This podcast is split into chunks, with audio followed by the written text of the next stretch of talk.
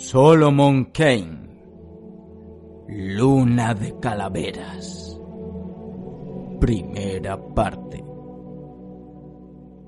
Una gran sombra negra cruzaba la región hendiendo la roja llama del ocaso.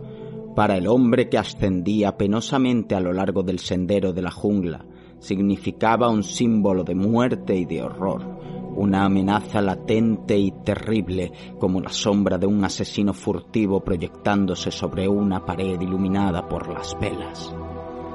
Pero solo se trataba de la sombra de un gran pico que se elevaba ante él. La primera avanzadilla de las siniestras colinas que constituían su meta.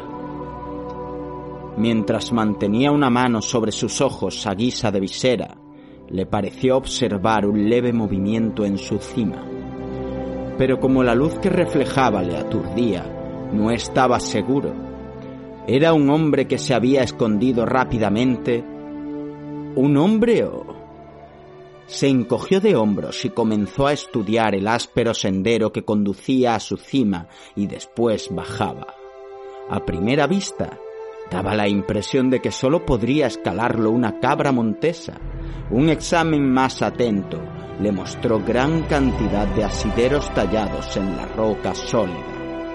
Sería una empresa difícil en la que tendría que emplearse a fondo, pero no había recorrido mil millas para echarse atrás en aquel momento.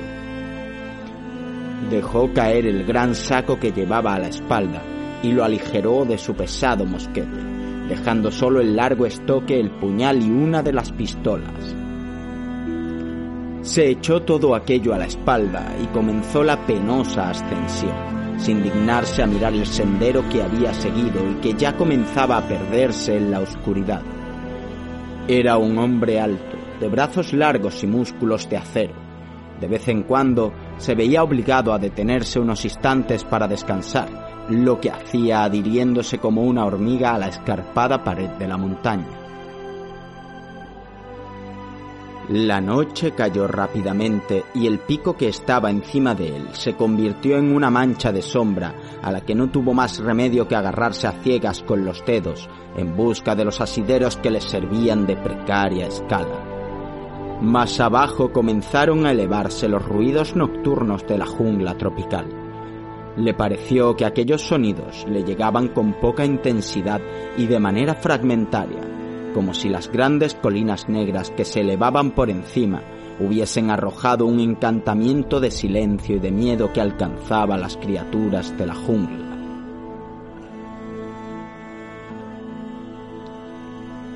Prosiguió la ascensión y no tardó en descubrir que comenzaba a hacerse aún más difícil. Cerca de la cumbre, la pared se curvaba hacia afuera, con lo que la tensión de nervios y de músculos le resultó insoportable.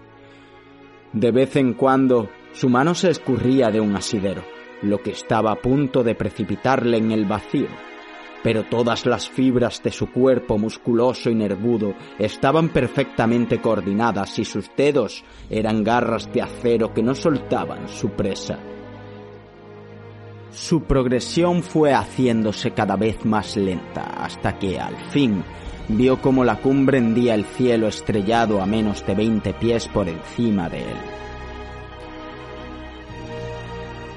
De repente distinguió una vaga silueta que vaciló en el reborde de la pendiente y se precipitó hacia él, produciendo una gran bajarada de aire. Con la carne de gallina se aplastó contra la pared del risco y sintió un tremendo golpe en la espalda. Aunque solo se trató de un roce, a punto estuvo de hacer que se soltase. Mientras luchaba desesperadamente para incorporarse, escuchó las reverberaciones que aquello hacía al chocar contra las rocas del fondo. Con la frente bañada en sudor frío, miró hacia arriba. ¿Quién o qué había empujado aquel peñasco pendiente abajo? a pesar de su valor, atestiguado fehacientemente por los huesos que poblaban numerosos campos de batalla. La idea de morir como un animal sacrificado, inerme y sin posibilidad alguna de ofrecer resistencia le helaba la sangre. Una oleada de furia expulsó sus miedos, haciéndole proseguir la escalada con celeridad temeraria. Sin embargo, El segundo peñasco que esperaba de un momento a otro no llegó. Tampoco consiguió ver ninguna criatura viva cuando superó el borde y se puso en pie de un salto, suscitando un relámpago al desenvainar su espada. Se encontraba en una especie de altiplano que desembocaba en un paisaje de colinas escarpadas, media milla hacia el oeste. La pared que acababa de escalar sobresalía del resto de las cimas como un promontorio tétrico que dominaba el mar de verdor en movimiento, ya por entonces sombrío y misterioso en la noche tropical. El silencio gobernaba allí como soberano absoluto. Ninguna brisa agitaba las sombrías profundidades que se abrían más abajo Ningún ruido de pasos se escuchaba entre los castigados matojos que cubrían el altiplano. Y sin embargo, la roca que había estado a punto de precipitarle en el vacío no había caído accidentalmente. ¿Qué seres se movían entre aquellas siniestras colinas?